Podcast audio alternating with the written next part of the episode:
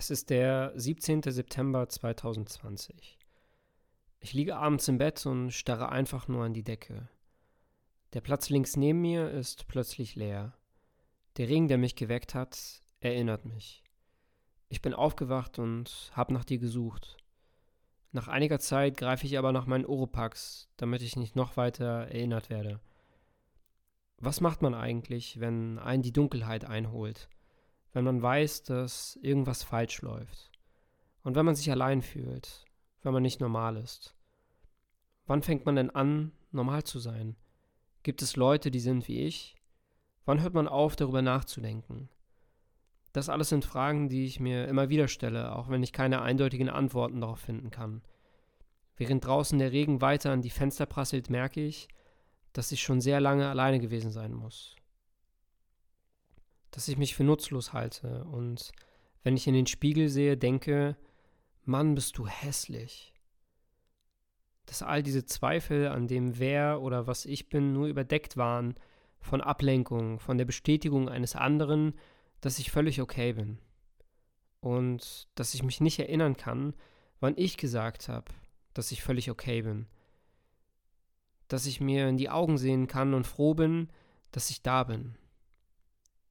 Während ich mit offenen Augen da liege, fange ich an zu träumen. Wie jeden Morgen sitze ich im Bus auf dem Weg zur Arbeit. Die Welt ist ziemlich grau und eintönig. Nicht nur ich mag mich nicht, sondern auch alle um mich herum. Aber sie alle haben aufgehört, mir zu sagen, was für Nichtsnutz ich bin, weil ich das endlich akzeptiert habe. Der Bus ruckelt so vor sich dahin, von der einen zur anderen Station. Immer wieder steigen Leute ein, die mir nur einen abwertenden Blick entgegnen. Ihr Blick bestätigt mich darin, wie hässlich ich sein muss. Die Busfahrt war bis hierher völlig normal. Doch auf einmal biegt der Bus scharf nach links, gibt Gas und der Motor wird so laut, dass ich mir die Ohren zuhalten muss. Wir rasen über viele rote Ampeln, einige große Kreuzungen und werden fast unaufhörlich von anderen Autos angehupt. Die Leute im Bus sehen sich an und wissen nicht, was vor sich geht. Die quietschenden Reifen sind so laut, dass man sein eigenes Wort nicht versteht. Doch noch viel lauter sind die Stimmen, die auf mich einprasseln. Man gibt mir die Schuld, man sagt mir, dass ich an allem schuld sei. Mit einem lauten Schrei und einem Schlag auf den Stoppknopf beende ich die Busfahrt. Der Bus hält und von jetzt auf gleich ist es ganz still. Noch bevor die Stille unangenehm wird, steigt ganz vorne ein Mann ein. Bevor der Mann beide Füße in den Bus setzt, wird es unglaublich hell. Ein gütiger, liebender Mann, der so voller Zuversicht ist. Er zeigt dem Busfahrer seine Monatskarte, nickt ihm zu. Allein dadurch verwandelt sich die finstere Miene des Busfahrers in Verwunderung.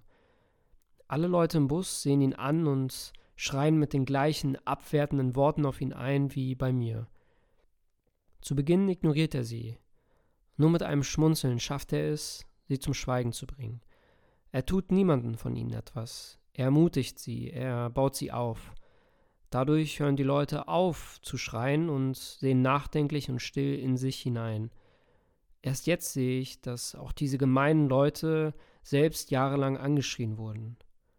Seine Aura genügt, um die angenehme Stille im Bus zu verbreiten. Er blickt direkt zu mir. Mit dem Blick in seine Augen löst sich etwas in mir. Mit jedem Schritt, den er auf mich zukommt, fühle ich Erlösung. Von all dem Schmerz, all dem Vergangenen und all den Stimmen, die hier im Bus auf mich einreden. Es ist, als nehme mich jemand in den Arm und sieht in mich hinein, durch mich hindurch. Ich versuche zu verbergen, dass all der Schmerz zu mir gehört. Ich will nur ganz normal sein, nur dazugehören. Doch mit jedem Meter, den auf mich zukommt, weiß ich, dass ich mich nicht mehr verstecken kann. Er sieht mich und er sieht direkt in mich hinein. Zum ersten Mal sieht mich jemand. Ich darf loslassen, ich darf ich sein. Er erlöst mich, er nickt mir zu und zeigt, dass es okay ist, dass ich okay bin.